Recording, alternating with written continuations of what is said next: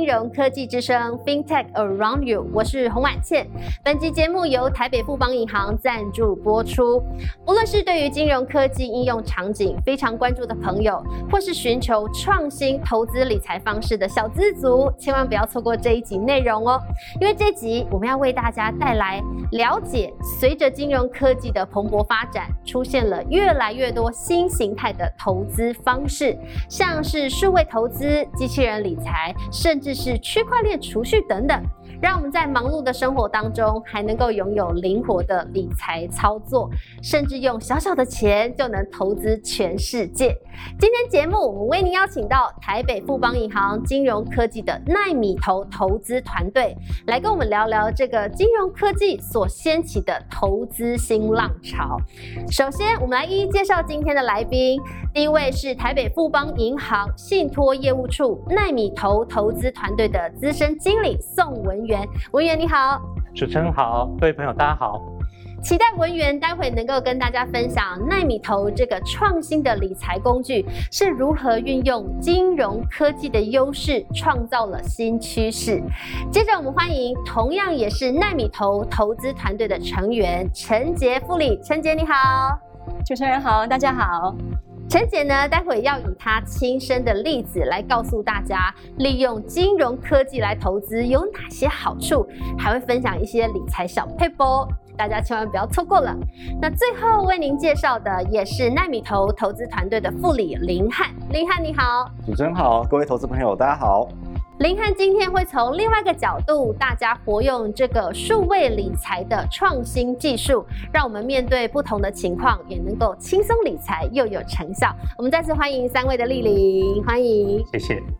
首先呢，今天三位都是代表奈米投的团队，所以如果还不熟悉的朋友呢，我先帮大家简单的说明一下。这个新形态的数位理财产品奈米投是台北富邦银行推行两年多的金融科技理财产品。从资料来看。投资人数已经达到三点三万人，管理的资产规模也有将近新台币三十亿元，年成长幅度呢高达了百分之两百五十四，而且持续的快速成长当中，已经是相当成熟而且成功的理财工具了。所以，我们接下来还是要先请文员来跟大家说明一下，到底奈米投是一个什么样的工具？那当初为什么会跨入数位理财这个领域呢？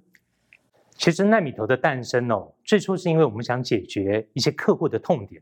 过去顾客来到银行要来做理财规划，我们的客户关系经理必须先去了解客户的理财需求啊，他的风险偏好、他的财务状况等等，所以通常都要花费非常长的一段时间，而且要真的做到这种克制化、够分散的全球多元资产的配置，那客户的资金恐需要上百万元以上，VIP 等级的。谢谢。另外，我们也发现哦，其实现代人哦来银行的频率有开始下滑，尤其像的年轻人，他们习惯用网络啊，用线上来做这种金融上的操作，所以我们团队就决定我们要发展一个产品。那这个产品是在网络上就可以操作，但同样能提供这种高度克制化、高性价比、高透明度、小额就能投资，但能享受这种专业投资理财的一个产品。于是我们就开始研究，所以我们发现，哎，欧美其实挺早就有类似的产品哦，包括他们的理财规划啊、他们的退休规划，常常都是用这种数位理财产品来做操作。所以我们就跟这个欧美最大的智能理财公司 J.P. Morgan 旗下的 Namic 合作，我们把欧美最先进的这个数位理财的技术带回到台湾来。所以奈米投就这样产生了。奈米投是一个数位投资的平台哦，所以客户可以透过手机啊，哦，透过网络啊，就可以进到我们的网站，那量身去定做自己的投资计划。那透过投资团队所设计、所提供的从保守到积极这个几个 ETF 所打造的多元资产投资组合，我们来一起跟客户逐步的完成投资的目标。我想，我们在这个台湾的数位理财产品中，还是具有一定的领先的程度哦。包括我们是少数有专业团队做代操的服务，那少数是以 ETF 来做投资标的的产品哦。所以，投资人把钱交给我们，我们等同透过这样精选搭配的 ETF 投组，把这些钱分散布局到全世界最优质、最龙头的企业哦，这种高品质的债券中。那我想数位创新的步调还是非常快啊，所以团队都非常非常努力，非常非常拼哦。未来我们希望能跟更多合作伙伴合作，希望在奈米头这个数位平台上，能给客户更好的体验。更棒的服务跟更多元的选择。谢谢文员。看来利用金融科技打造出来的投资平台，不用是高资产的 VIP 客户，我们能够拥有客制化的理财服务。我想这对年轻人来说应该是蛮有吸引力的。那接下来我们想请林汉来跟大家分享一下，你觉得奈米投之所以可以受到欢迎，是因为拥有哪些特色呢？以及以金融科技创新的角度来看。奈米投这个背后运用的技术到底是什么？好，那投资人在一接触到奈米投的网站，就会有一个操作简单而且美观又直觉的界面。那这个网站会透过 AI 的聊天机器人对投资人做线上的 KYC，我们会询问投资人几个简单的问题，了解投资人的投资目标以及风险属性。那接着再提供他一套客制化的理财规划。那此外，聊天机器人也可以让投资人不受到以往传统我们去银行找理专的这些时间、场地等限制，那他就可以随时随地享有这种专属的服务。接下来我要说明我们在金融科技方面最大的特色，奈米投运用了独家的零碎股分割技术，它将 ETF 的最小持有股份分割到万分之一股。那什么是零碎股分割的概念呢？你可以想成团购。我们今天如果到大卖场买东西，它都是大分量的包装，可是我今天可能只需要其中的一个小部分，于是我就可以找其他的买家一起凑，那团购起来买进卖场的这些商品之后，再回来进行分配。以同样的精神，投资人的小额资金如果要自己买进投资组合中的 ETF，可能没有办法每一档 ETF 都买足至少一股，那这时候台北富邦银行就成为了主揪。精选适合投资人的 ETF 投资组合，我们在统计所有投资人需要买的 ETF 股数，最后将投资人的钱凑齐并补上尾数，就能代表投资人到市场上买进 ETF。那么，由于我们购买的量很大，所以我们可以和上手的券商谈到一个比市场上好的价格。那我们买完之后，再把这些股数回来分配给投资人，这就是零碎股分割的概念。那当然，这背后需要有强大的运算系统作为辅助。那这项技术也已经获得了新型的创新专利。于是呢，透过这样的分割，投资人就能以最低约新台币一千元布局十五到二十档海外 ETF 所组成的全球多元资产配置。投资人就不需要向国内的券商另外开立副委托账户，或是向海外的券商开设证券户。这也让投资人能够在瞬息万变的金融市场中。能够以极低的投资门槛轻松布局全球 ETF，建构一个高度克制化又稳健的投资组合。而线上服务的方面，我们不只是将投资的标的介绍给大家，奈米投也打造了一个共学机制，透过了理财小学堂以及经理人聊天室，奈米投的用户就能轻松获得投资及生活理财的各种观念。刚刚文员有提到，奈米投是台湾的数位理财产品当中唯一帮客户专业代操的，而且是以 ETF 当做投资标的的数位理财产品。所以刚刚听完了林汉的分享之后，我接下来帮投资人问一下陈杰：以全球 ETF 为主要投资标的，是有什么样好处呢？那如果我们要投资的话，又要怎么样选择适合的 ETF？嗯，股神巴菲特他曾经说过一句话哈，他希望他去世之后呢，可以把他九十九成的遗产都拿去投资这个物美价廉的美股 ETF，那他每个月会固定扣款，大概持续三十到四十年。那这也说明了，其实稳定性高的 ETF 确实具有它长期投资的价值。这边我想先帮投资朋友来科普一下，什么叫做 ETF。ETF 的中文名称叫做指数股票型基金，那它是由一篮子的投资标的所构成，嗯，可能是一篮子的股票，像是台湾的投资朋友最熟悉的呃这个台股 ETF 零零五零零零五六，那或是美股 ETF SPDR VOO 等等，那它也有可能连接的标的是一篮子的债券或是商品期货指数等等，所以它是以比较低廉的成本费用去尽量贴近大盘指数表现的投资工具。它的好处就是费用低廉、操作透明。那我认为呢，如果我们的投资朋友是比较欠缺选股能力、选股逻辑或是产业的分析能力哦，比较没有信心的话呢，其实 ETF。不失为一个好的一个投资标的，因为它就是无脑投资，不过呢不会有太差的投资组合，呃，而且安全边际也足够。回答刚刚婉倩的问题，就是 ETF 到底该怎么选，这又是一门学问了。我认为呢，要掌握三大重点。首先，第一，你的投资组合的配置要够多元、够分散。所以你必须去了解每档 ETF 它背后所连接的标的是什么，嗯，它所追踪的指数的特性，嗯，它所选择的市场啊是什么样的区域、国家，哦，以及它背后投资投资的企业，你要让最顶尖的公司来帮你的投资组合赚钱。再来，第二要搞清楚的是费用跟绩效的部分，我们要尽量去选择绩效表现亮眼、追踪误差较低。费用啊，以及税率都较低廉的 ETF。第三就是流动性，你所选择的 ETF 要具有良好的流动性，有大的交易规模，够显著。那以上种种，可能投资朋友听下来会觉得好多重点都需要掌握。那不过呢，现在这个学问，其实奈米投已经帮我们的投资朋友都做到了。我们 cover 了以上的种种三大优势。奈米投专业的投资团队很有纪律、严格的为投资人精心挑选 ETF。我们会去考量每档 ETF 追踪指数的能力、持有成本、买卖价差 （spread） 以及 ETF 的规模，这些都是非常重要的挑选因子。因此，我们都帮投资人做到了，并且我们一举囊括优质的投资标的。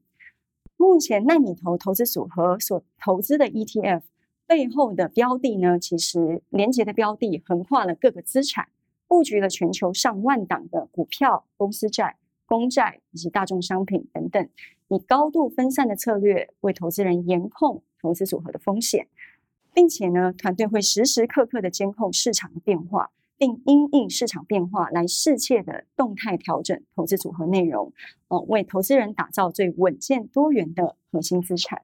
谢谢陈杰为大家来说明了投资 ETF 的好处，那也谈到要怎么样靠奈米投来投资适合自己的 ETF 标的。但是我们都知道呢，长期投资并不是买了放着就好了，那而且还是要留意风险。尤其大家现在工作生活都很忙碌，不太可能时时刻刻的盯盘，而且如果这么做也太焦虑了。所以呢，我想帮大家再来问问林汉。如果遇到全球性的风险，市场剧烈的波动，该怎么办呢？那奈米投有什么样的机制可以帮我们解决这个问题？婉倩说的没错，其实现在投资朋友都非常忙碌，根本没有时间去时时刻刻或是很频繁的检视手上的投资部位。那么，为了帮助投资朋友应对全天候的市场变化，奈米投拥有两个机制：第一，经理人的主动操盘；第二，再平衡机制。像是去年的疫情期间，我们看好疫情期间居家办公以及学习的需求大增，以及企业的数位转型需求将使科技股受惠。于是我们逢低加码科技股，后来又有了不错的表现。从去年三月底到今年九月底为止，科技股的表现赢过整体市场百分之二十五。那而在今年初，疫后复苏的道路明确，美国联准会也开始考虑要开始缩减购债规模。它将可能导致利率上扬，于是我们调整了债券的部位，以降低投组的利率敏感度。这就是经理人主动操盘为投资人创造阿尔法的部分。那么另外，我们还有再平衡机制，比如说某个投资人在他的风险承受度下所接受的资产配置是股票和债券各一半。那假设经过一段时间之后，股票相对于债券的价格上涨比较多。那导致投资人的资产配置比重来到股票百分之七十，债券百分之三十，那这样就偏离了投资人在他所能承受风险下应该有的资产配比，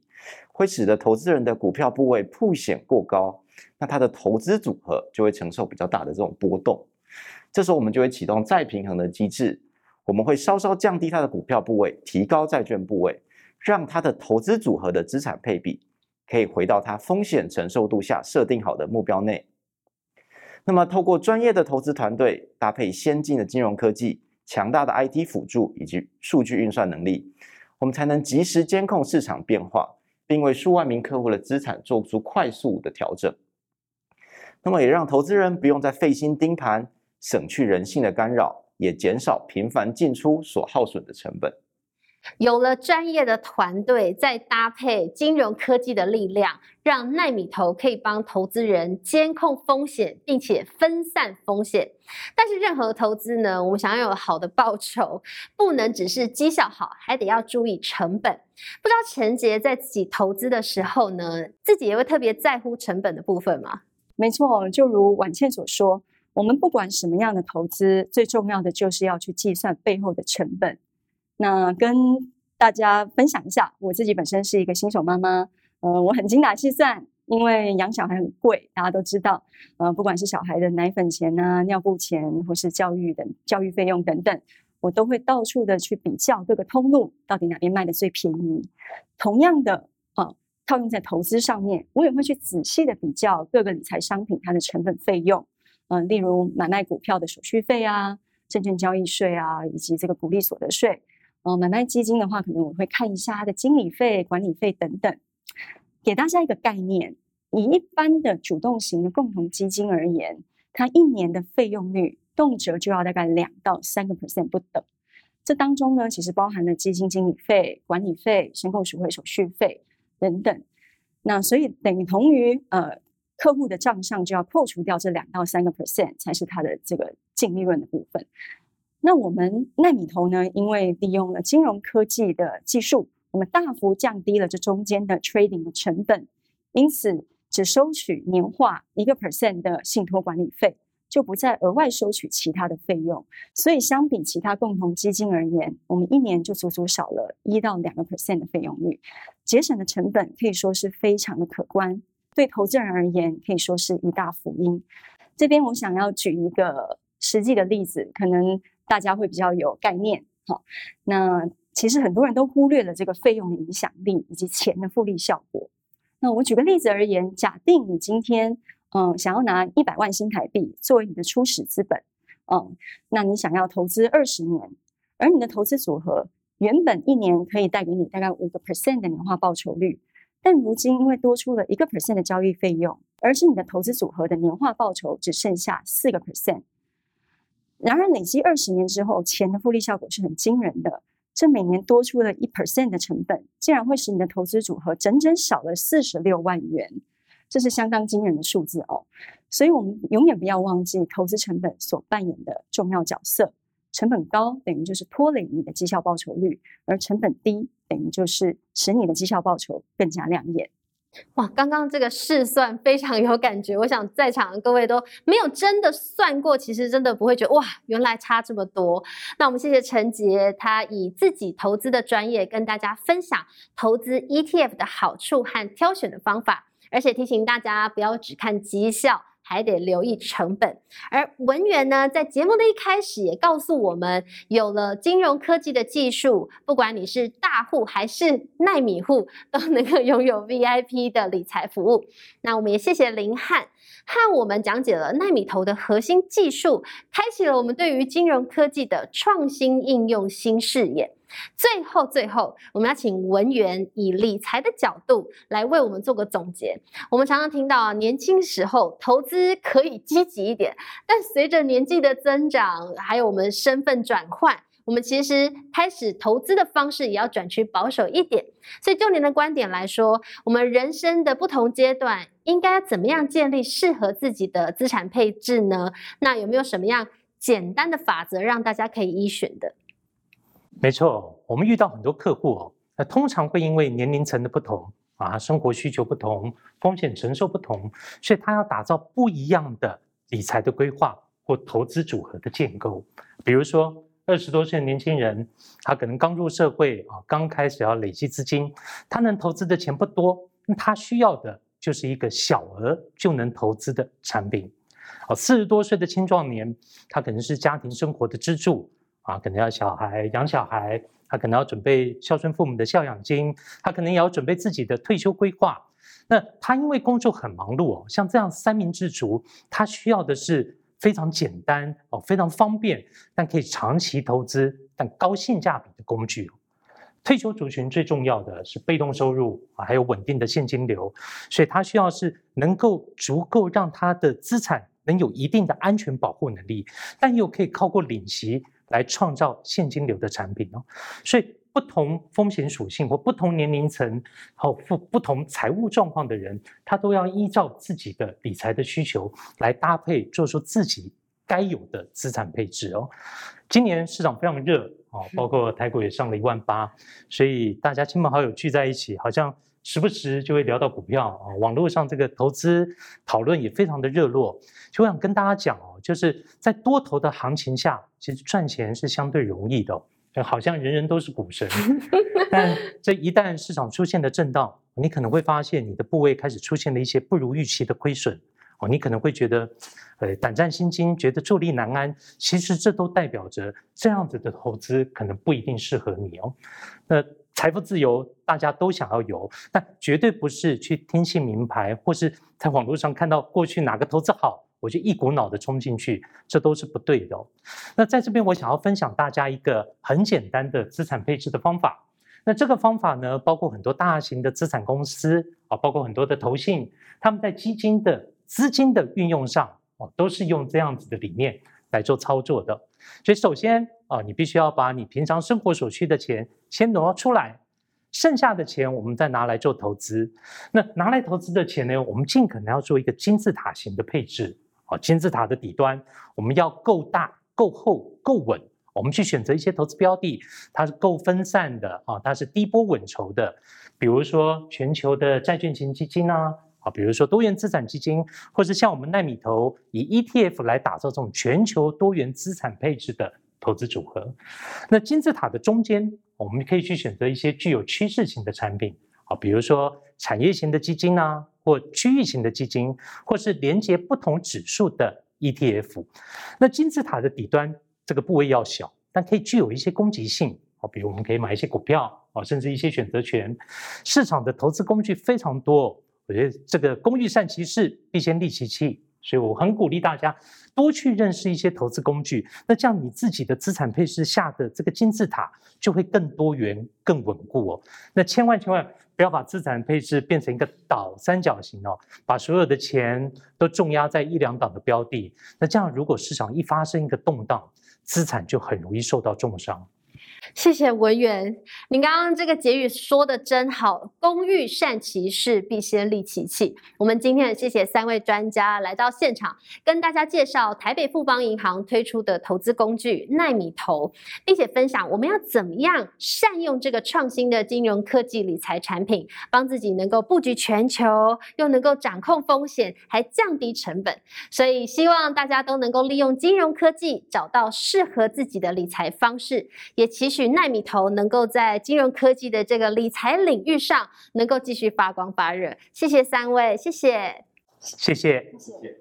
节目最后要邀请大家一起来参加我们的 FinTech Taipei Line 官方账号的答题抽奖活动。怎么参加呢？请大家打开通讯软体 Line 的主页，搜寻 FinTech Taipei，找到我们的官方账号。加入后，请点开下方的“点开看更多”，点击 Podcast 按钮，找到这集主题“小投资大革命 ”，FinTech 放大您的投资视野。点选后就可以进行问答抽奖喽。那我们就祝大家幸运中奖！拜拜，拜拜。